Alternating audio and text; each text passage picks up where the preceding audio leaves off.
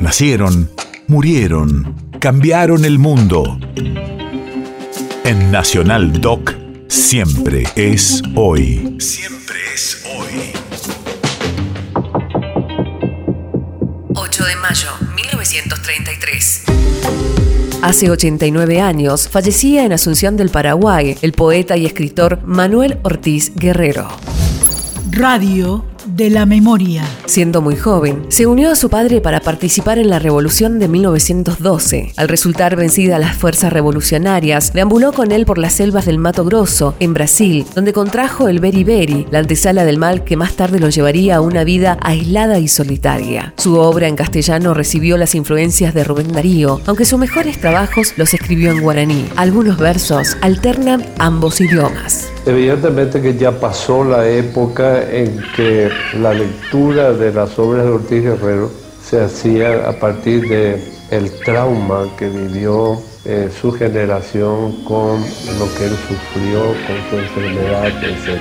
Entonces se había construido algo así como una imagen mítica de Ortiz Guerrero, que empañó un poco la lectura y la interpretación de sus obras y de su mensaje.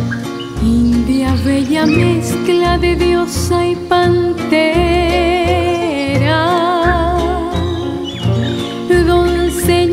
desnuda que habita el Guaira.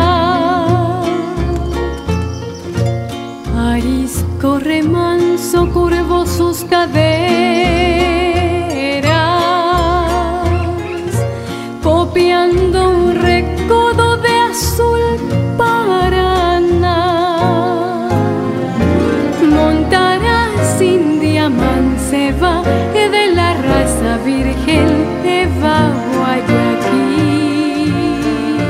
Posteriormente, a partir de, un enfoque un poco pedante, académico, eh, vino como la tentación de disminuir el legado de Ortiz Guerrero, presentándolo como un poeta eh, popular que por insuficiencia en el dominio del lenguaje y otras cosas no había alcanzado una dimensión académica eh, universal.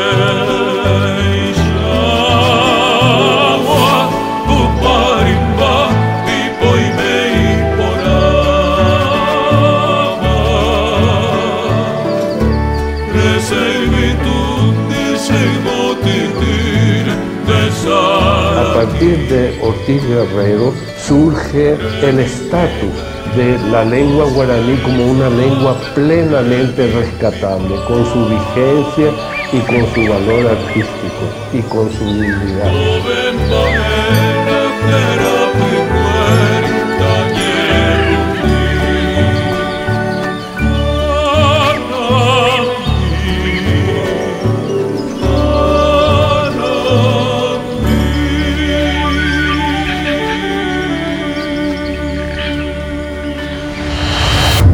Efemérides latinoamericanas.